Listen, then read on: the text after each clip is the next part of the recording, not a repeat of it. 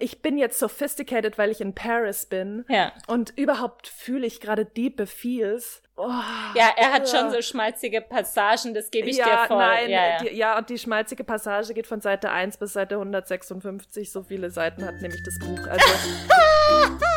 nein, nein. Ich lese was, was du auch liest. Der Buchpodcast. Hallo Martina.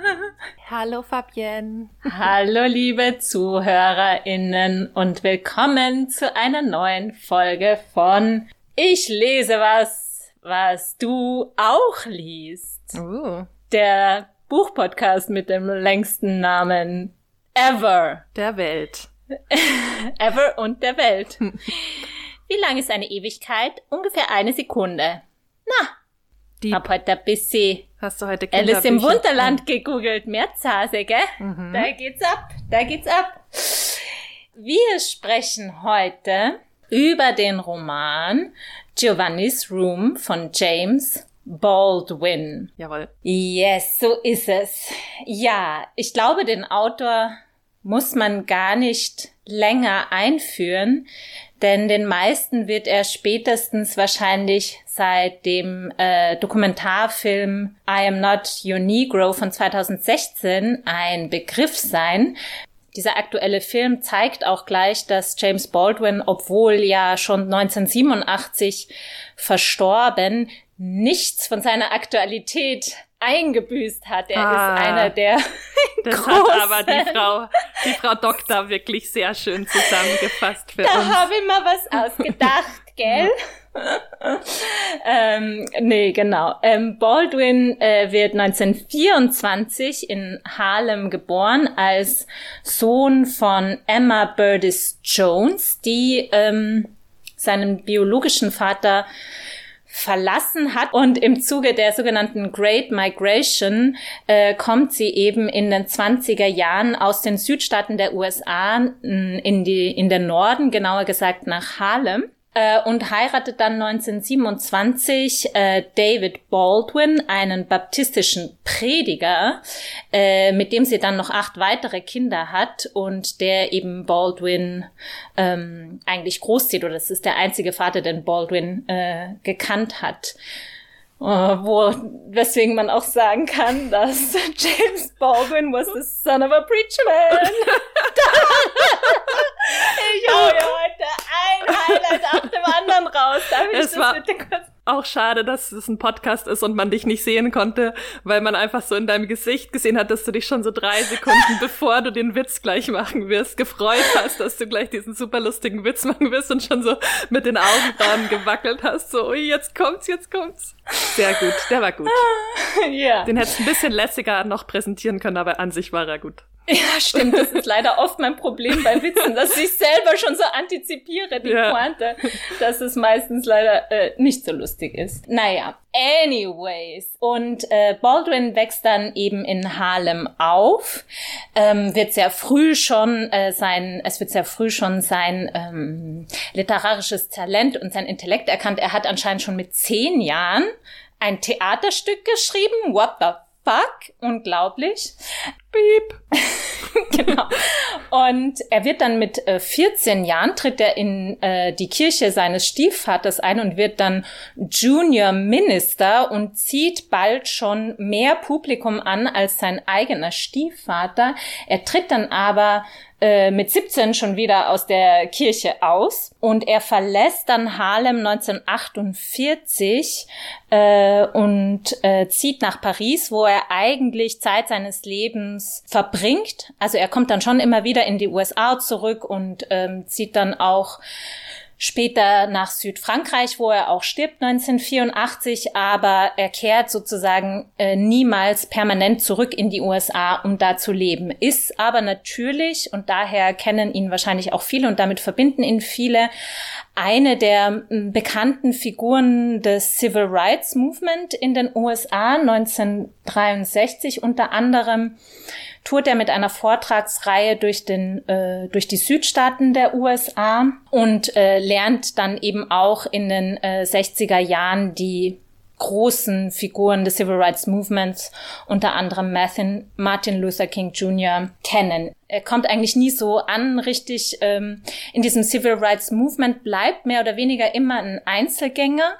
Und ich habe da ein Zitat gefunden aus seinem ersten äh, stark autobiografisch geprägten Roman äh, Go Tell It on the Mountain von 1953. Das will ich kurz vorlesen, weil ich das sehr lustig fand und auch sehr treffend. Go ähm, Tell It on the Mountain.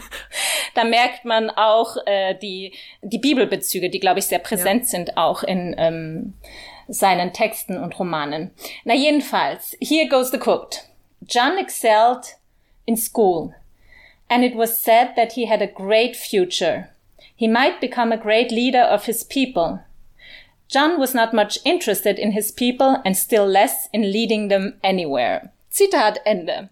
Also da merkt man schon sozusagen dieses einerseits so dieser ähm, diese aus, dieses außergewöhnliche Talent, das sehr früh schon in ihm erkannt wird. Es ist auch ein außergewöhnliches Talent äh, zu sprechen. Also wenn man sich, äh, wenn man zum Beispiel ähm, I Am Not Your Negro gesehen hat oder überhaupt Aufnahmen und Videos aus der Zeit sich ansieht, dann für mich zumindest ist eins wirklich so dieser beeindruckenden mh, mm, Dinge an James Baldwin, was für eine charismatische ähm, Rednerfigur er ist. Er hat mehrere Romane verfasst und ist aber wahrscheinlich auch sehr bekannt für seine Essays. Zu den bekanntesten, zumindest von den Titeln her, zählen bestimmt Notes of a Native Son von 1955 oder The Fire Next Time von 1963. Und zu seinem, also der erste Roman habe ich ja schon erwähnt, ist Go Tell It on the Mountain von 1953.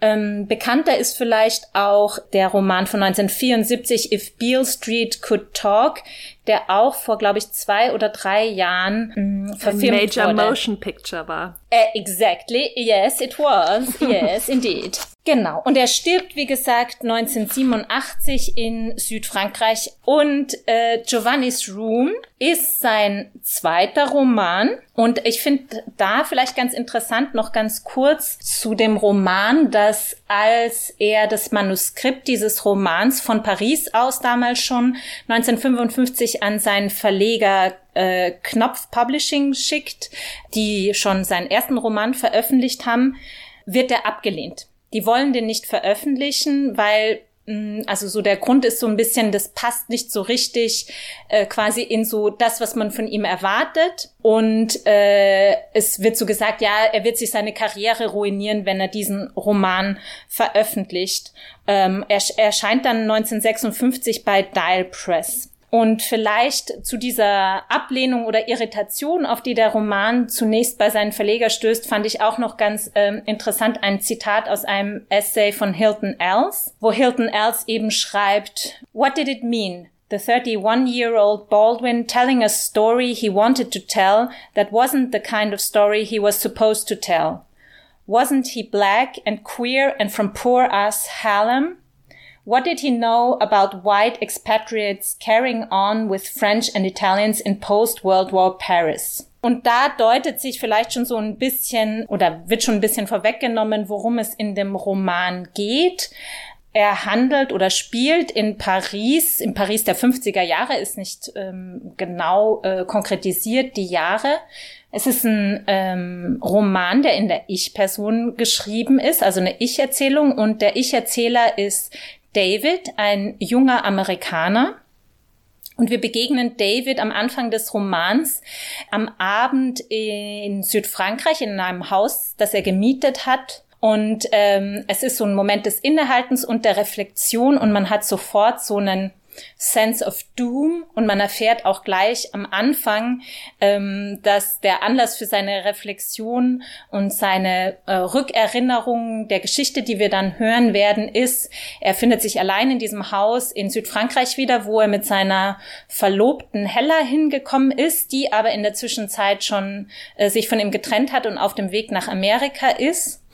Und es ist die Nacht vor der äh, Exekution, der Guillotinierung von Giovanni. besagtem Giovanni aus dem titelgebenden Giovanni's Room. Und wir erfahren dann also im Laufe des Romans in Rückblenden ähm, die Geschichte von, äh, also zuerst erfahren wir ein bisschen äh, was über Davids Leben und sein Aufwachsen in New York, in Brooklyn genauer gesagt, und wie er nach Paris gekommen ist. Und der Großteil da der Geschichte ist dann aber eben seine Zeit in Paris und äh, wie er Giovanni kennen und lieben lernt und wie es dann eben zu dieser fatalen oder verhängnisvollen Situation kommt, dass Giovanni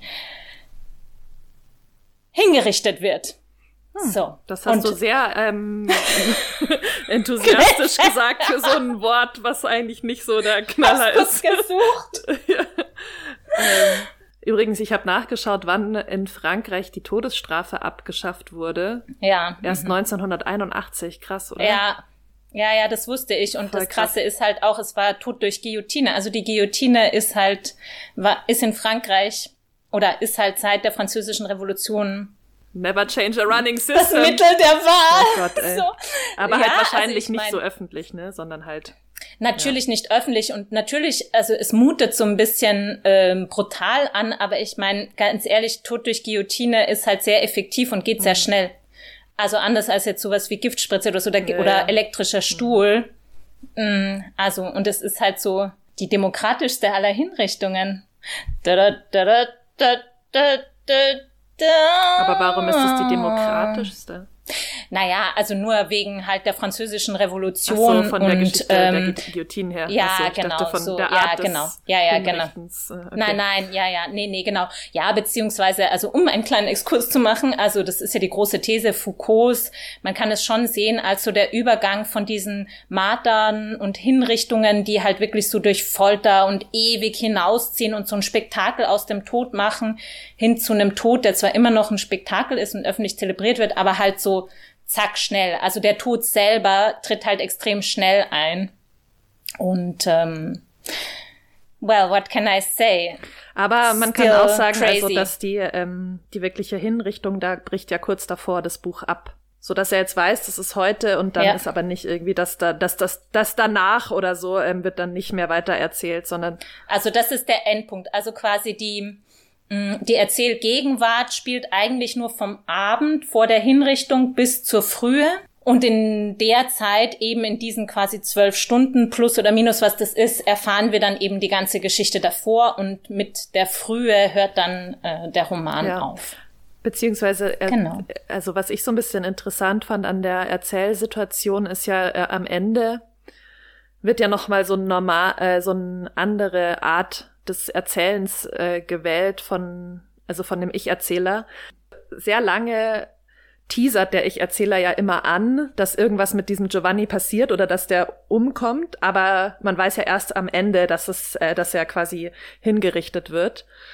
Und dann ähm, gibt's doch so zwei Szenen, die ja gar nicht quasi, wo gar nicht klar ist, ob die wirklich passieren, weil der, äh, weil ja. der David, also der Ich-Erzähler ja quasi äh, erzählt, wie der ähm, Giovanni im Gefängnis sitzt und auf seine Hinrichtung wartet, wie er vom, im Zimmer hin und her geht und das ist ja eine Mutmaßung.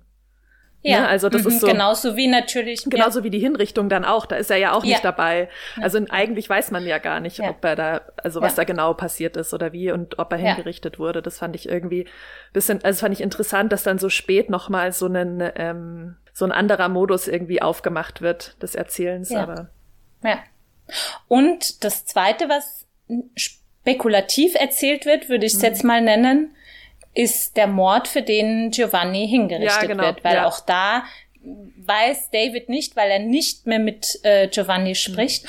Und ähm, ich finde es interessant, weil ich denke, also man könnte ja sich fragen, ist das so eine Art stellvertretendes Sprechen? Weil eigentlich ist ja genau dieses Moment, ich bin am Tag vor meiner Hinrichtung und ich lasse noch mal mein äh, Leben Revue passieren. Mhm. Das reproduziert ja David auf eine gewisse Art, aber für sich ja nicht für Giovanni. Aber ich glaube so dieses diese Art von, sage ich mal, vielleicht auch autobiografischem Bekenntnis oder Bekenntnis ähm, am Ende des Lebens vor der Hinrichtung die würde man ja vielleicht eher bei äh, Giovanni vermuten. Und ich glaube, es hat ja damit zu tun, dass sich David dann doch irgendwie mh, mm, verantwortlich fühlt oder auf alle Fälle, es hat schon äh, diese, dieser, dieses äh, Revue passieren des Lebens und des Erzählens, wie es dazu kam, hat schon etwas auch vielleicht apologetisches oder rechtfertigendes. Vielleicht, was ich nochmal ausdrücken wollte, es ist, es ist so eine, es ist ein Erzählen im Angesicht des Todes, aber paradoxerweise halt nicht im Angesicht des eigenen mhm, Todes. Ja ja, so, ähm, sondern im Angesicht des Todes eines anderen. Das aber finde ich schon, also klar, er lässt nicht sein ganzes Leben Revue passieren, aber er fängt ja schon an mit, ich bin da und da geboren und es hat natürlich so einen besti bestimmten Fokus und er lässt natürlich viel aus, aber es ist schon erstaunlich, weil erstmal kann man sich ja schon fragen, warum muss ich, sage ich mal, so dieses erste Viertel des Buches, wo wir eben erfahren, wie David aufgewachsen ist, ähm, sollen wir Sollen wir noch mal diese eine Passage, weil die hatte ich mir auch, glaube ich, markiert, mit dem, wie er das erzählt. Mit dem Mord oder der ähm, Hinrichtung? Ja, mit dem Mord. Also da sagt er zum Beispiel so, ähm, also David spricht und er sagt, ich war vielleicht der einzige Mensch in Paris, der wusste, dass er es nicht gewollt hatte, der hinter den Details in der Zeitung lesen konnte, warum er es getan hatte. Ich dachte wieder an den Abend, an dem ich ihn zu Hause angetroffen und er mir erzählt hatte, dass Guillaume ihn gefeuert habe. Also Guillaume ist der Mann, den äh, Giovanni umbringt. Für die Bar muss es ein toller Abend gewesen sein, als Giovanni allein hereinstolziert kam. Ich hatte die Unterhaltung förmlich im Ohr. Alors tu es revenu, Guillaume mit verführerischem, verächtlichem, vielsagendem Blick. Also so, das ist nur so ein ganz leichter Marker, wie du mhm. gesagt hast. Ähm, nur dieses, ich hatte die Unterhaltung förmlich im Ohr und alles, was dann aber darauf folgt, ist einfach im Indikativ Präsens mhm. äh, geschrieben. Also ohne diesen Marker. Aber dieses Kleine ist eben, dass man äh, fest, also da, da ist so das Signal, er war eigentlich nicht dabei, aber er kann sich bis ins Detail vorstellen, wie es abgelaufen sein mhm. muss. Ne?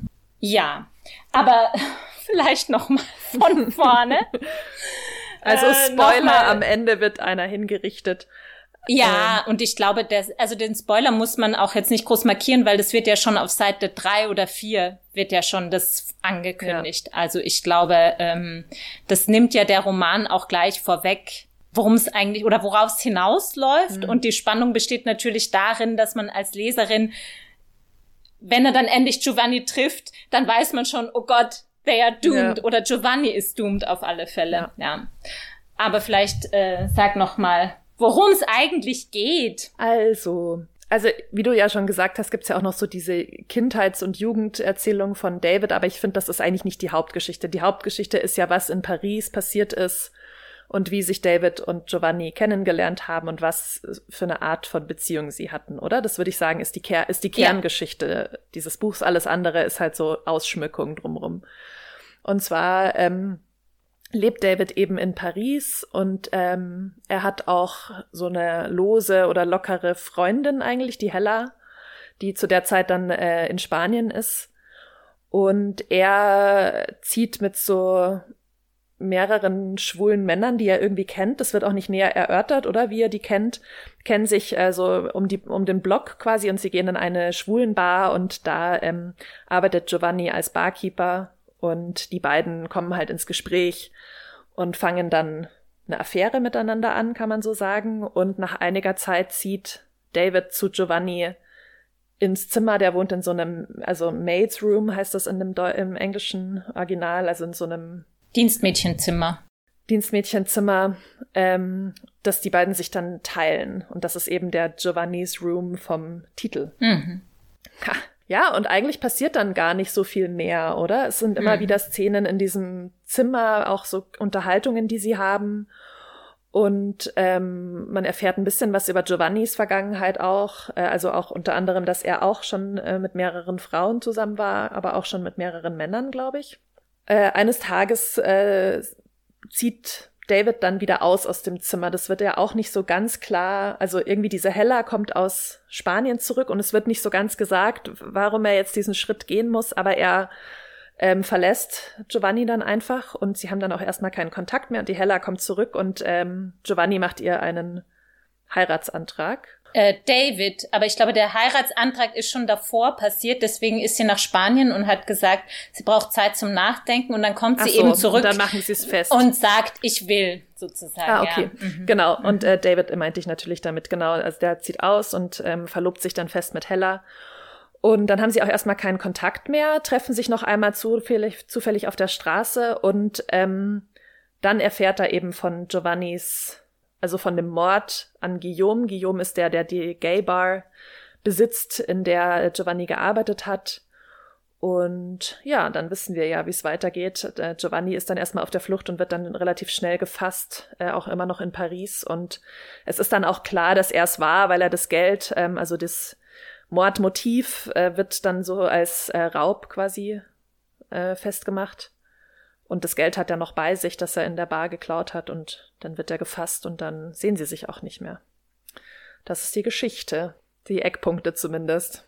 Ja, vielleicht was, also zwei Sachen noch. Also es ist ja auch immer wieder so ein Thema, ist das Geld, weil der David mhm. äh, broke ist. Deswegen ist er da ja, also deswegen sagt er zumindest heller, und vielleicht auch sich selbst, dass er deshalb in Giovannis Room zieht, weil er einfach keinen Ort hat sonst, wo er hin kann. Mhm. Und auch bei Giovanni ist klar, dass der eigentlich immer so kurz vorm totalen Ruin ähm, steht und also der Grund, also der hat dann eben diesen Barjob bekommen und dann feuert ihn eben der Guillaume und er ist dann quasi verzweifelt, weil er kein Geld hat und ähm, lässt sich dann aushalten zuerst von dem Jacques, diesem einen älteren, auch Amerikaner, schwulen Amerikaner und äh, will dann eben seinen Job zurück von Guillaume und David äh, spekuliert ja dann, dass ähm, äh, dass äh, Guillaume und Giovanni Sex haben und Giovanni macht es halt, um seinen Job wieder zu kriegen und dann sagt Guillaume zu ihm, nee, du kriegst hier meinen Job nicht wieder und dass daraufhin Giovanni so gedemütigt ist, dass er eben den Guillaume umbringt. Ja, beziehungsweise finde ich, steht auch ein bisschen schon im Raum, dass ja, äh, also dass Giovanni generell auch irgendwie psychische Probleme hat. Hm und der Mord ja auch irgendwie da, also ich finde schon, es stand nicht explizit da, aber man hatte ja schon auch das Gefühl, dass das irgendwie quasi eine Verzweiflungstat oder ja. irgendeine mhm. Art von Übersprungshandlung sein könnte, weil der generell nicht, äh, also psychisch äh, ihm es nicht so gut zu gehen scheint und auch weil ihn dann eben David verlässt. Ja. Weil das mhm. passiert ja relativ äh, im Anschluss an mhm. diese Trennung der mhm. beiden und an, ja. an den Auszug von David aus diesem ja. äh, Zimmer. Ja. Was, was wir jetzt auch noch nicht gesagt haben, und ich sage es vor allen Dingen deswegen, weil das ja auch in der Ablehnung äh, und äh, Kritik äh, zuerst von dem Verleger eine Rolle gespielt hat, ähm, dass David nämlich ein weißer Amerikaner ist. Mhm.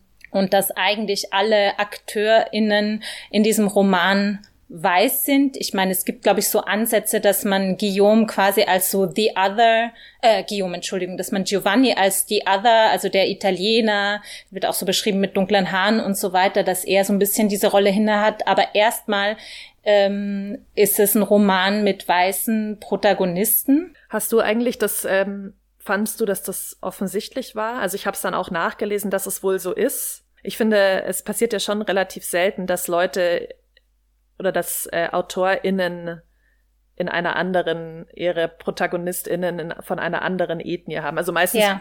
ist es ja schon gleich und deswegen habe ich einfach erstmal angenommen, der, äh, also dass David quasi unser Protagonist schwarz sei. Mhm. Und dann habe ich es äh, nur dann auf, weil dann halt so gar nichts dazu kam, habe ich es hinterfragt. Mhm. Aber ich. Also es kommt relativ am Anfang schon vor. Es ist gleich der Anfang. Ich stehe am Fenster dieses prächtigen Hauses in Südfrankreich, als die Nacht anbricht, die Nacht, die mich zum schrecklichsten Morgen meines Lebens führen wird. Ich habe ein Glas in der Hand, eine Flasche in Reichweite. Ich betrachte mein Spiegelbild im dämmerigen Glanz der Fensterscheibe. Es ist groß oder eher lang wie ein Pfeil und meine blonden Haare glänzen.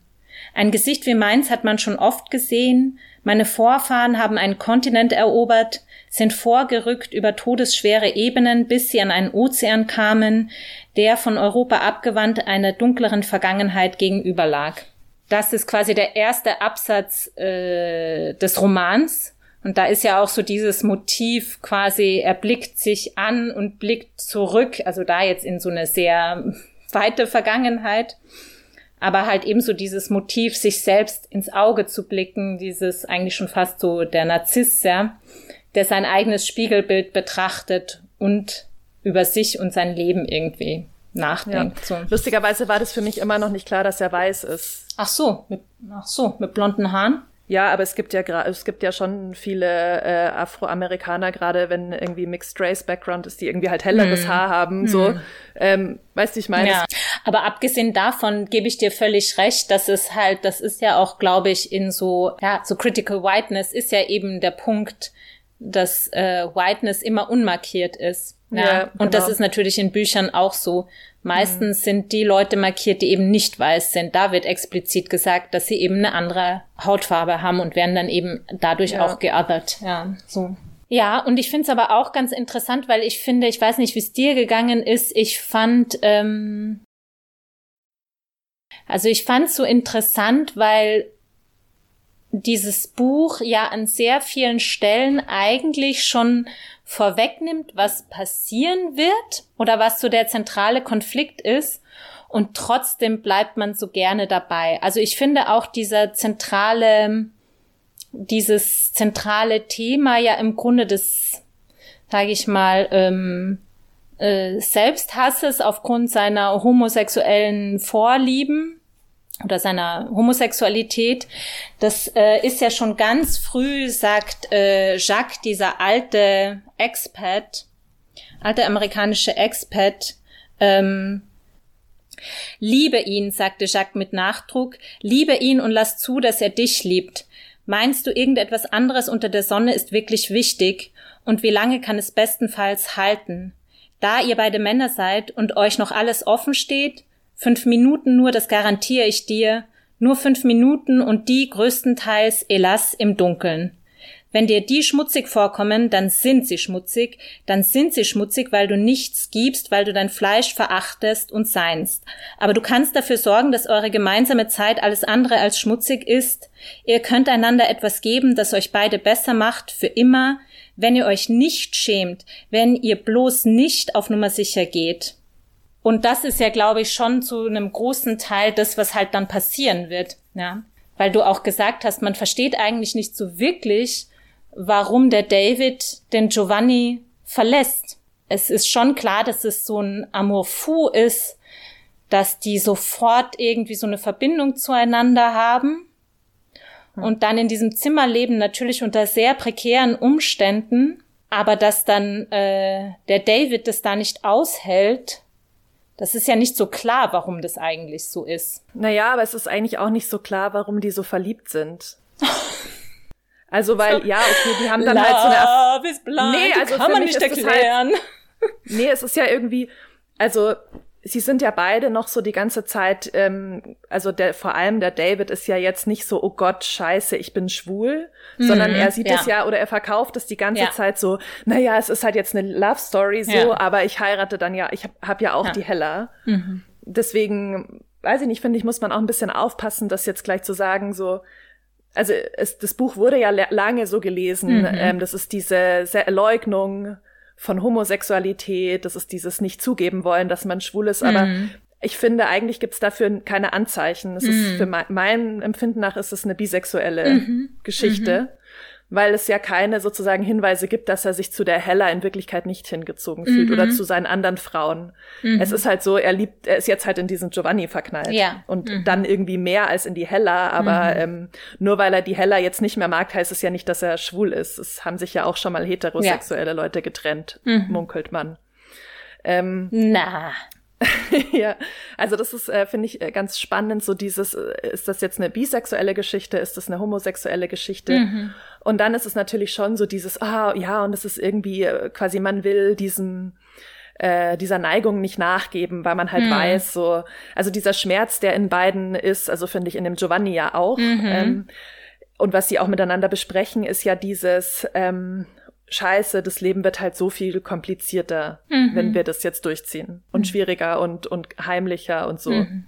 Ähm, und deswegen geht er ja dann auch irgendwann, weil er das mhm. Gefühl hat, glaube ich, so, er kann sich's aussuchen. Also er steht halt auf Frauen und auf Männer und für ihn ist es dann ja irgendwie so halt einfacher, mit der mhm. Hella zu gehen mhm. als mit Giovanni. Und es ist aber, glaube ich, also mir kam das jetzt nicht so vor, als wäre das so eine totale ähm, quasi Selbstverleugnung oder so ein Closet, so eine Closet-Sache, dass er es einfach nicht zugeben will, sondern aber, und da komme ich. Ich glaube, das will das immer so suggerieren, aber ich fand mhm. eigentlich, wenn man ehrlich ist, es steht das eigentlich nicht in dem Buch.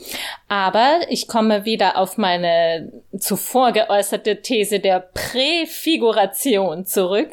Also, dass vieles in diesem Buch einfach sich schon ankündigt, immer angekündigt wird und dann sich so ereignet.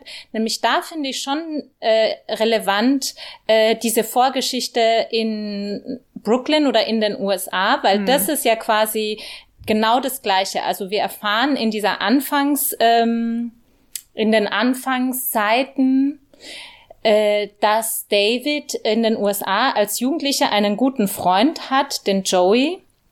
Und mit dem, das wird auch so erzählt, das passiert denen eigentlich so äh, quasi nicht wider Willen, aber so zufällig, ja, dass die dann halt, die waren schwimmen in Coney Island, dann kommen sie zurück und duschen zusammen und ähm, der äh, David übernachtet bei dem Joey und dann liegen sie im Bett und dann schlafen sie eben miteinander. Und David wacht am nächsten Morgen auf und es gibt so einen Moment der Unsicherheit. Also ich glaube, es gibt auch so diesen Moment, wo er sagt, wenn der Joey jetzt aufwacht, dann würde er bleiben. Aber er wacht nicht auf und David zieht sich an, verlässt die Wohnung von Joey und kehrt nie wieder zurück und bricht komplett den Kontakt ab. Und in gewisser Hinsicht ist das ja quasi auf, also er wiederholt ja natürlich komplizierter oder komplexer, ambivalenter, aber er wiederholt ja im Grunde genau das auch mit, ähm, mit Giovanni. Und da finde ich, also ich gebe dir völlig recht, es ist sicher keine eindeutig ähm, schwule Coming Out oder äh, Verleugnung von Homosexualität Geschichte, aber es ist schon klar, dass äh, die Anziehung zu Männern und das Begehren von Männern das Problematische ist, hast du ja auch gesagt. Und eben, ich finde es interessant, dass in dieser Anfangspassage ja eben nur dieser Joey vorkommt. Und dass er, der David, das ja schon so auch so ein bisschen konstruiert als ja, so ein Vorwegnahme von dem, was kommt oder was kommen wird. Hm. Also ich glaube, die Geschichte der Interpretation dieses Romans war halt viel so, aha, schau, er war schon immer schwul und ja, jetzt kann er sich's wieder nicht eingestehen, jetzt macht er wieder genau ja. genau das gleiche wie mit seinem ersten Jugendfreund und auch dieses Verständnis von Sexualität als quasi, ähm, wenn du einmal eine gleichgeschlechtliche äh, ja. Liaison hattest, dann ist es gleich so, aha, ja warst schon immer ja. schwul. Mhm. Und das finde ich suggeriert dieses Buch eigentlich nicht. Das suggerieren Leute, die das so lesen. Mhm. Aber er sagt ja nie irgendwie so, äh, und jetzt muss ich wieder zu dieser Hella und eigentlich. Mhm. Er sagt dann schon so irgendwie, ich mag quasi, er fällt so out of love with mhm. her. Aber er sagt jetzt ja nie irgendwas in die Richtung von wegen so, ihr Körper interessiert mich nicht oder mhm. Ich fand es schon immer voll schlimm mit Frauen. Also ich würde, ich möchte stark dafür plädieren, dass das eine mhm. bisexuelle Geschichte ist. Ja, da bin ich voll bei dir. Also da würde ich auch gar nicht widersprechen. Also du hast es ja schon erzählt, Hella kommt zurück ähm, und David geht zu ihr und sagt aber dem Giovanni gar nicht, dass er zu ihr geht. Er geht einfach weg. Und dann treffen die ähm, Hella und David zufällig äh, den Jacques und mit dem Giovanni. Und Giovanni ist so, hä, wo warst denn du? Was hast denn du gemacht? Und David ist dann halt so, ja. Und dann kehrt er nochmal in das Zimmer zurück um die Sachen zu holen, seine Sachen zu holen. Und da ähm, gibt's dann eben auch noch mal so eine längere Diskussion, wo Giovanni eben auch erzählt von äh, seiner Vergangenheit ganz kurz. Und da erfährt man eben, in Italien hatte ich eine Frau, sie war sehr gut zu mir, sie liebte mich, sie liebte mich und sie kümmerte sich um mich und sie war immer da und so weiter und so fort. Und dann sagt Giovanni, ich dachte, alle Frauen sind so, ich dachte, alle Männer sind wie ich, ich dachte, ich wäre alle anderen Männer. Ich war nicht unglücklich damals und ich war nicht einsam, denn sie war da und ich wollte nicht sterben. Ich wollte für immer in unserem Dorf bleiben und auf dem Weinberg arbeiten und unseren Wein trinken und mit meinen Mädchen schlafen. Ich, aber ich glaube, da wäre ich glücklicher gewesen, äh, in diesem Dorf eben und in dieser Geschichte, also in diesem, in diesem früheren Leben. Ähm, was finde ich sehr gut zu dem passt, was du gesagt hast, ja. So, also dieses, was du gemeint hast, es gibt ein Bewusstsein dafür, welches Leben einfacher ist.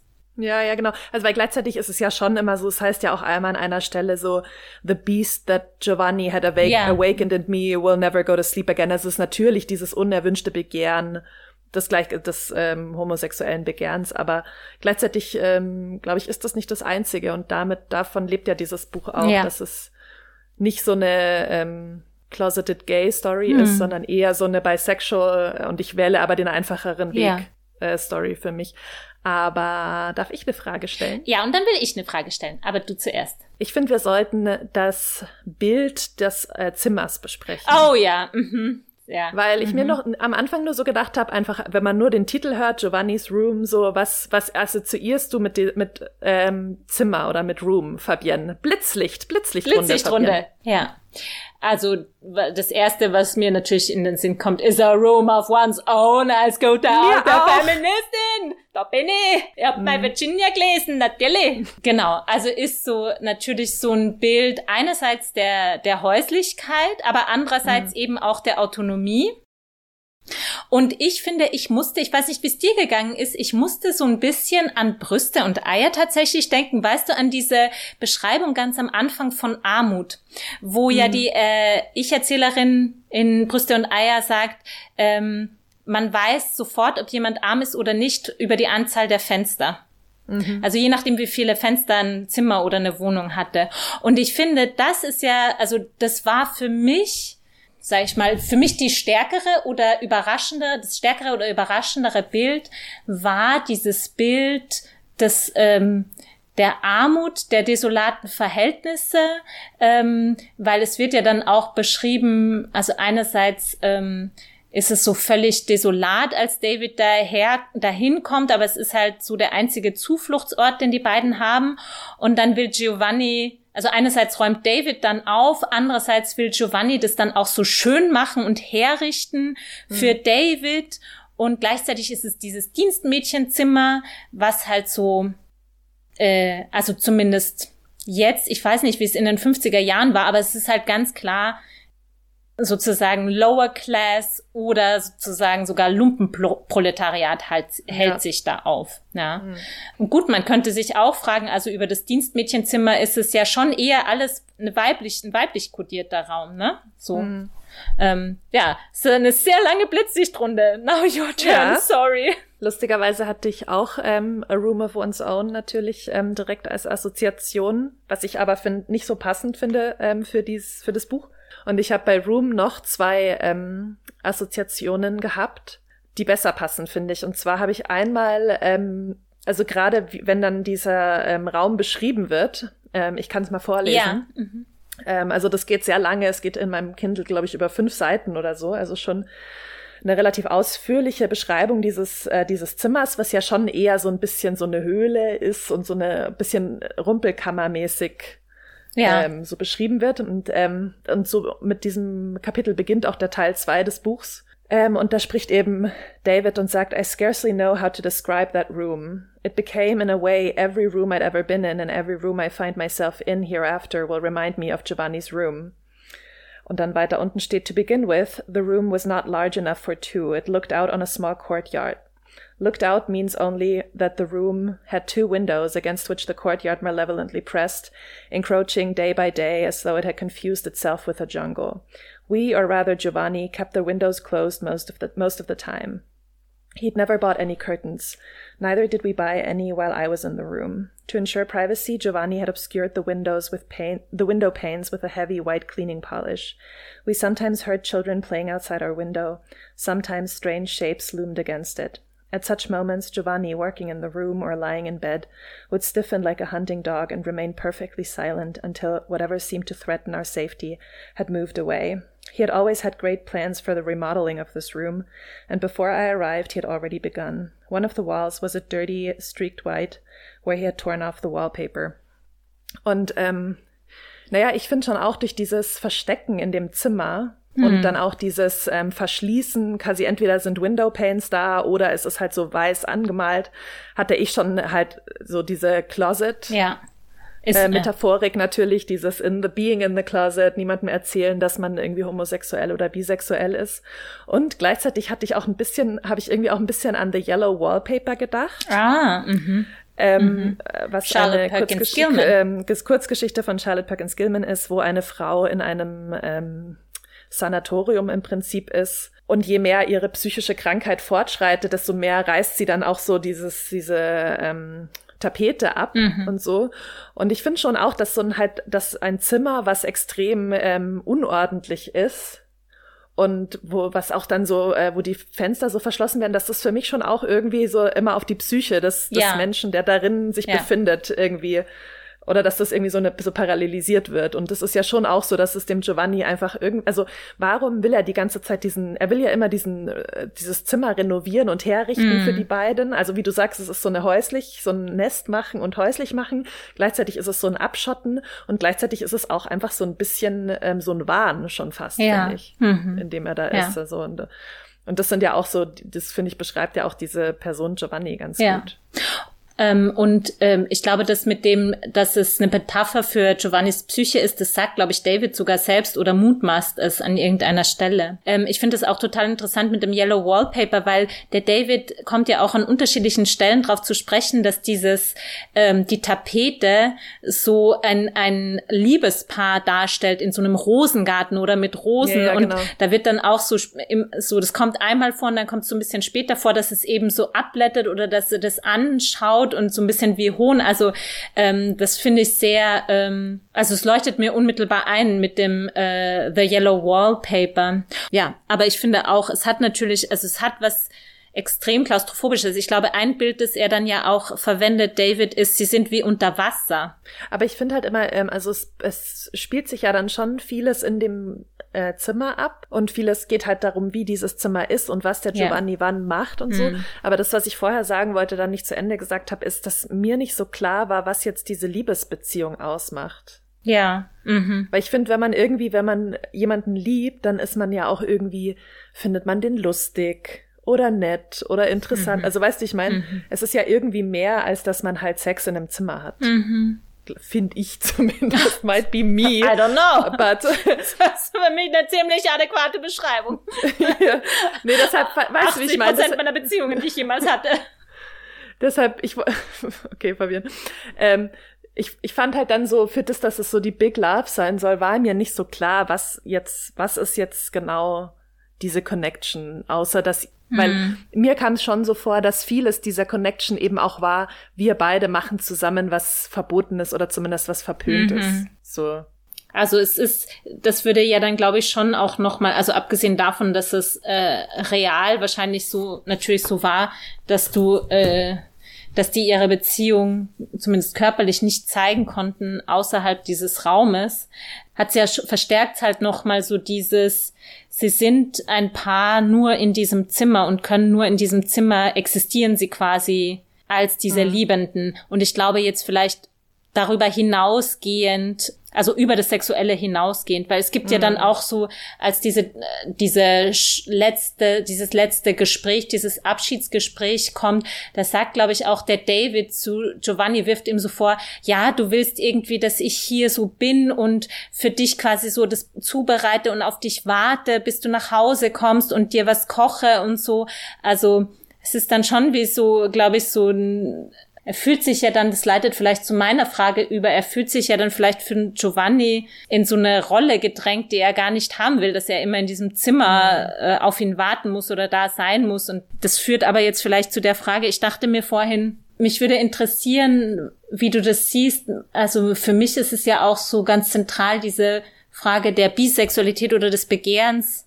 Gender Studies 101 ist ja mit Männlichkeit so ähm, ganz stark belegt. Also ich habe so den Eindruck, was ich jetzt zuletzt gesagt habe, ja, dass David quasi ihm sagt, ja, du denkst, ich bleib hier so quasi und bin deine kleine Hausfrau, so sagt das nicht, aber ich glaube, das sind so Bilder so weiblicher Häuslichkeit, ähm, dass das David dann irgendwie stört und er dann wie so seine mhm. Männlichkeit beweisen muss. Und es ist, finde ich, schon interessant, dass es mir kommt schon vor, da gibt's ja auch diese Episode mit dieser Sue, das so eine flüchtige Bekannte ist von David, die trifft er dann und hat quasi auf Teufel komm raus Sex mit ihr, um sich quasi so zu beweisen oder so habe ich die Szene gelesen, dass er halt so ein Mann ist und um seine Männlichkeit irgendwie so. Also dass es vielleicht diese Gefährdung von Männlichkeit durch dieses äh, homosexuelle Begehren das viel zentralere ist, als bin ich jetzt schwul oder nicht. Weißt du, was ich, hm. weißt du, was ich meine? Ja, ja, voll.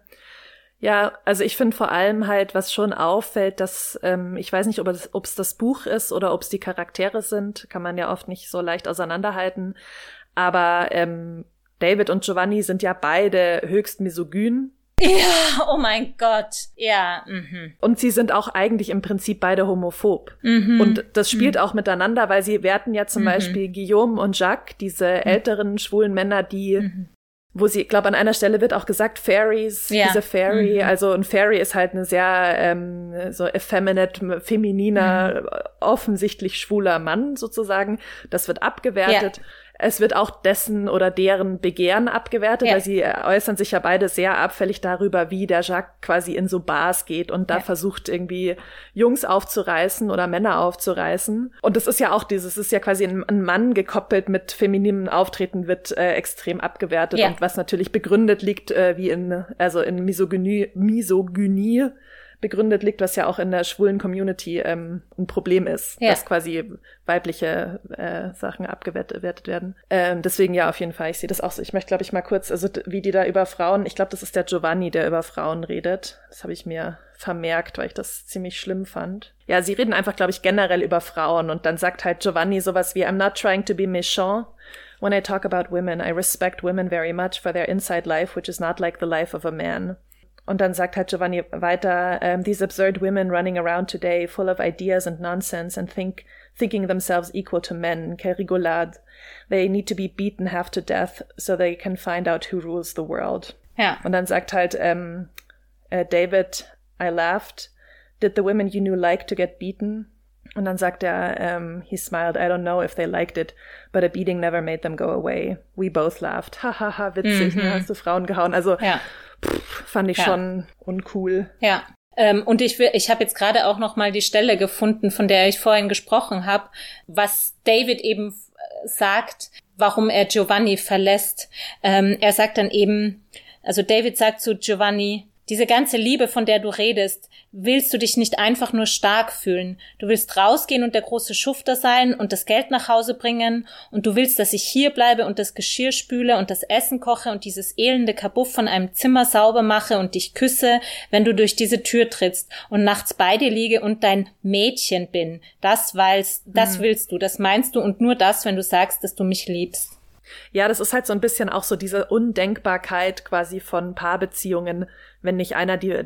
Ich meine, das ist ja heute noch so, dass irgendwie ähm, homosexuelle Paare gefragt werden, ja, und wer ist jetzt bei euch der Mann ja. und wer ist die mhm. Frau? Ja. Oder mhm. wenn halt irgendwie Schwule heiraten, dann muss irgendwie gesagt werden, weil der eine eine rosa Fliege anhatte, ja, der ist wohl der weibliche Part, ne? Nee, das ist the point, es sind zwei Männer, deswegen ja. sind sie schwul. Also damit struggelt ja auch der David quasi, dass er, genau, dass er das Gefühl hat, dass er das sein muss für Giovanni. Ja, mhm. und deswegen muss Giovanni er dann ja eigentlich gar nichts sagt in ja, die ja. Richtung, mhm. oder? Ja. Also das ist finde ich auch interessant. Ich musste nämlich, ich hatte dir ja, glaube ich, bei als wir in der Geburtstagsfolge drüber gesprochen haben, habe ich dir ja gesagt, dass ich, dass mich das auch äh, das Buch auch an The Sun Also Rises erinnert hat, nämlich für das was signifikanterweise alles nicht erzählt wird. Ja, und das sind so Sachen, ähm, wo ich schon also dieser Vorwurf, ja, den David äh, Giovanni da macht, das sieht man ja nie eigentlich. Also das wird ja nicht erzählt, ja, so, mhm. sondern das wird halt ausgespart und wird dann,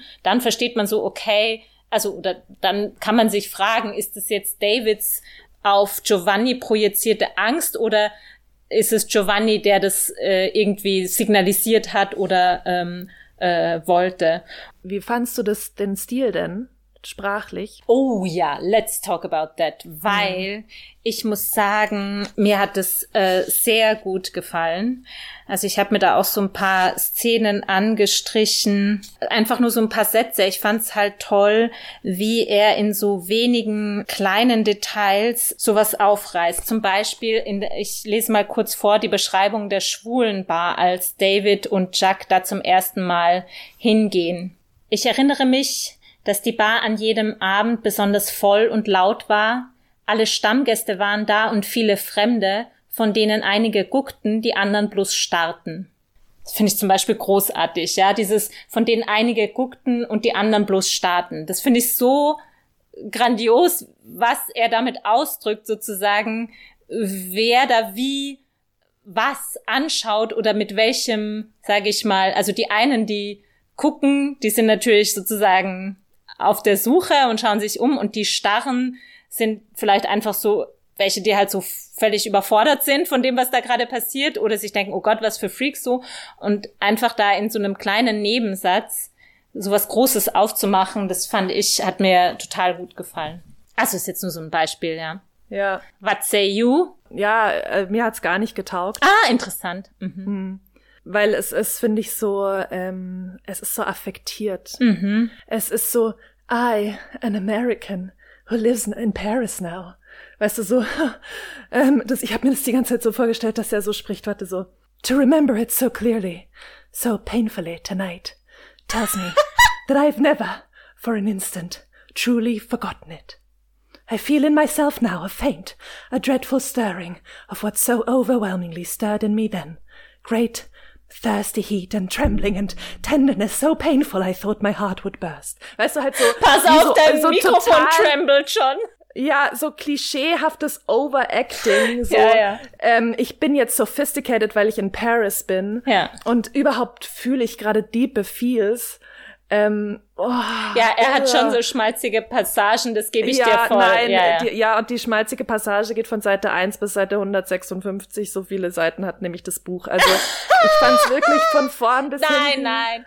Dick nein, I will aufgetragen. not let this Es stand. ist auch, was du, was du vorher vorgelesen hast, ähm, dieses, wo der äh, Jacques, ist es Jacques oder ist Ja, es Guillaume, mhm. spricht so quasi, tut es nicht, weil es Ja, verboten ja. ist. So, niemand redet so. Das ganze Buch sind so Leute, die so denken, me, a sophisticated. Parisian. Ja, ja. Oh, ich fand's einfach so gestelzt, so gestellt und so affektiert und nervig. Und so eine Wunschvorstellung von the, the American in Paris.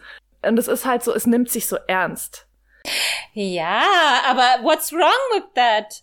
Ich finde das American in Paris Ding nicht schlecht an sich, aber vieles wird halt immer mit so einem Augenzwinkern gemacht und hier halt null. Es ist nur Pathos. Es ist so, oh, ich weiß nicht, ganz, ganz schlimm. Finde ich sehr interessant. Ähm, und ich gebe dir völlig recht, das ist kein Buch, das, also das nimmt sich total ernst. Da gibt's wenig Humor. So. Oder Ironie. Überhaupt nicht. Und ich finde auch, natürlich hast du recht, zum Beispiel äh, der mh, Dialog, als äh, Guillaume und David sich kennenlernen. Ich meine, da denkt man sich auch, kein Mensch würde so reden, ja. Giovanni baute sich erneut vor mir auf und wischte den Tresen mit einem feuchten Tuch. Amerikaner sind komisch. Ihr habt ein komisches Zeitgefühl oder vielleicht überhaupt kein Verhältnis zur Zeit. Das kann ich nicht beurteilen. Zeit klingt chez vous immer wie eine Parade, eine Triumphparade wie bei Armeen, die mit Fahnen in die Stra Stadt einziehen. Als könnte genügend Zeit, und das müsste bei Amerikanern ja nicht so schrecklich viel sein, pas? Er lächelte spöttisch, aber ich sagte nichts. Na gut, als könnte genügend Zeit und diese ganze furchtsame Energie und Tugend, die ihr so habt, alles regeln, lösen und ordnen. Und wenn ich alles sage, fügte er grimmig hinzu, meine ich all das Ernste und Schreckliche, wie Schmerz, Tod und Liebe, woran ihr Amerikaner ja nicht glaubt. Wie kommen Sie darauf, dass wir nicht daran glauben? Und woran glauben Sie? Ich glaube nicht an diesen Unsinn über Zeit. Zeit ist ganz normal, wie Wasser für ein Fisch und so weiter und so fort. Ja. Und natürlich, kein Mensch redet so, aber ich habe es trotzdem geliebt. Ich fand es halt so, ich fand es irgendwie so, es will ja auch, glaube ich, dann in dem nicht so eine super natürliche Sprache zum Beispiel sein, ja, so, also oder so diese, sage ich mal, realistischen, realistische Figurenrede äh, machen. Man kann natürlich schon äh, äh, quasi künstliche Sätze haben, die äh, halt geschrieben Ja. wurden und nicht gesagt und nicht gedacht wurden, ist schon klar. Aber es ist für mich trotzdem ein Unterschied, ob die ganze Sache trieft vor Hm. Schmalz oder ob es halt irgendwie so ein bisschen trockener und ähm, ja, also ich weiß nicht, versuche die ganze Zeit, ich finde, das war halt, weißt du, für mich war das wie so ein französischer oder auch russischer Salon, Ja, so, mhm. wo alles so goldschnörkelig ist und es ist so trying so hard irgendwie fancy und sophisticated zu sein. Aber es ist in der Summe einfach für mich ähm, zu viel und mhm. dadurch irgendwie ähm, trashy gewesen. Aha, interessant. Tatsächlich. Aber ich habe auch leider diese ähm, Reaktion auf alles, was ich bisher von James Baldwin kenne. Mhm, mhm. Ich, bin, ich bin not a fan. Too weil preachy der wird, vielleicht für dich. Son of a preacher man. Der wird so gehypt immer. Mhm. Also es ist ja alles immer gleich so, der tolle, J also alles, was man trifft von James Baldwin, kommt immer schon mit so einer Präambel daher. Ja. Wie wichtig und toll der ist und was für ein toller Schriftsteller und was für ein toller mhm. ähm, Essay-Autor ähm, und weißt du, und, und für mich hat das das null erfüllt. Mhm. Und das Krasse an Baldwin ist ja noch nicht mal, dass ich da, ähm, dass ich so meinen Finger drauf setzen kann, dass ich da Sachen schlecht finde. Dafür mhm. ist es mir, weißt du, wie ich meine? So, dass mhm. ich genau sagen kann, das ist nicht gut und das ist nicht mhm. gut und dieses Bild ist nicht gut, sondern es ist eher so eine extrem breite Blandness oder so. Was so ist Blandness? Lau ja, halt so, so, so, so keine, kein Geschmack, kein, es ist nichts. Mhm. Mm, es ist so lauwarm. Weißt du, so, so äh. Trotz des Pathos. Es, ich kann noch nicht mal sagen, ja genau, das ist das Einzige, was ich jetzt so sagen kann, was, was mir hate. nicht gefällt.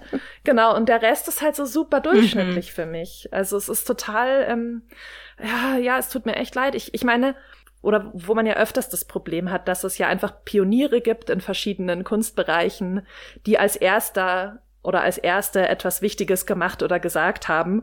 Und dann kamen Leute, die es besser gemacht haben. Mhm. Und trotzdem gebührt den ersten ähm, Pionieren und Pionierinnen quasi Dank und Ruhm und so. Und mhm. so ist für mich Baldwin. Ich meine, es ist schon super cool, dass er halt 1956 so ein Buch geschrieben hat. Das sind 13 Jahre vor Stonewall. Also, weißt du, ich meine, mm. da waren die Themen noch nicht ähm, quasi äh, einfach so ausgesprochen. Und ich ja, und das war cool, ja auch sehr ein Skandal nach dem nach der Veröffentlichung des Buches. Genau, und ich finde es auch super cool, dass quasi ein äh, ein schwarzer Mann da so vorgelegt hat, weil ja einfach auch in der ganzen so ähm, Gay Rights Movement Schwarze und Transmenschen mm. und und Drag Queens und so total weit vorne dabei waren ja. und das alles so getrieben haben mm. und er eben auch. Also dafür auf jeden Fall Props und cool und so. Aber wenn ich jetzt einfach den Text anschaue, äh, den ich jetzt 2021 lese, äh, ja, ich fühle es nicht. I'm so sorry, Fabienne. Weil du auch noch mal jetzt zuletzt gesagt hast, dass als schwarzer Mann ja ähm, so einen Roman vorzulegen. Ich habe jetzt auch nur wirklich sehr in meiner sehr oberflächlichen Recherche auch gelesen, dass ähm, seine Homosexualität auch äh, innerhalb zum Beispiel des Civil Rights Movement insofern problematisch waren, äh, also da, das wurde da halt so gesagt, dass der deswegen nie in den Inner Circle kam, weil es halt auch äh, sehr homophob war, also weil die schwarzen Männer mhm. in der Civil Rights Movement, also wurde da halt so gesagt, ich referiere das jetzt einfach mal nur, in, insofern auch nochmal äh, weil du gesagt hast, Props dafür, so, äh, als schwarzer Mann in der Zeit ähm, solche Themen aufs Tapet zu bringen, sage ich mal.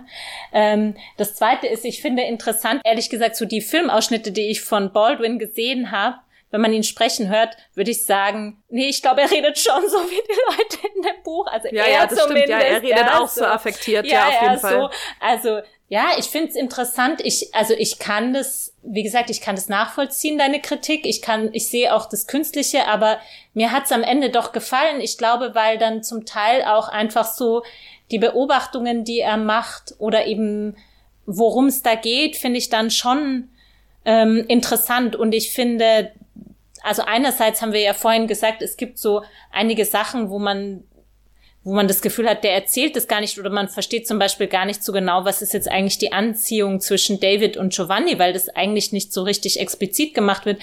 Aber das finde ich dann, waren für mich dann auch so diese Stellen, die so nicht erzählt werden und wo ich dann so eine gewisse Ambivalenz oder eben meine eigene Interpretation ähm, reinbringen konnte. Und ich finde, also für mich, als ich es gelesen habe, ich habe das schon auf eine also ich habe das schon gespürt, irgendwie, diese ähm, Anziehung zwischen den beiden, ja.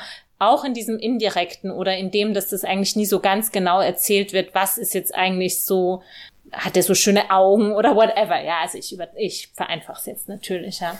Ich habe halt einfach so gedacht, irgendwie, wir haben 1956 und nicht 1926.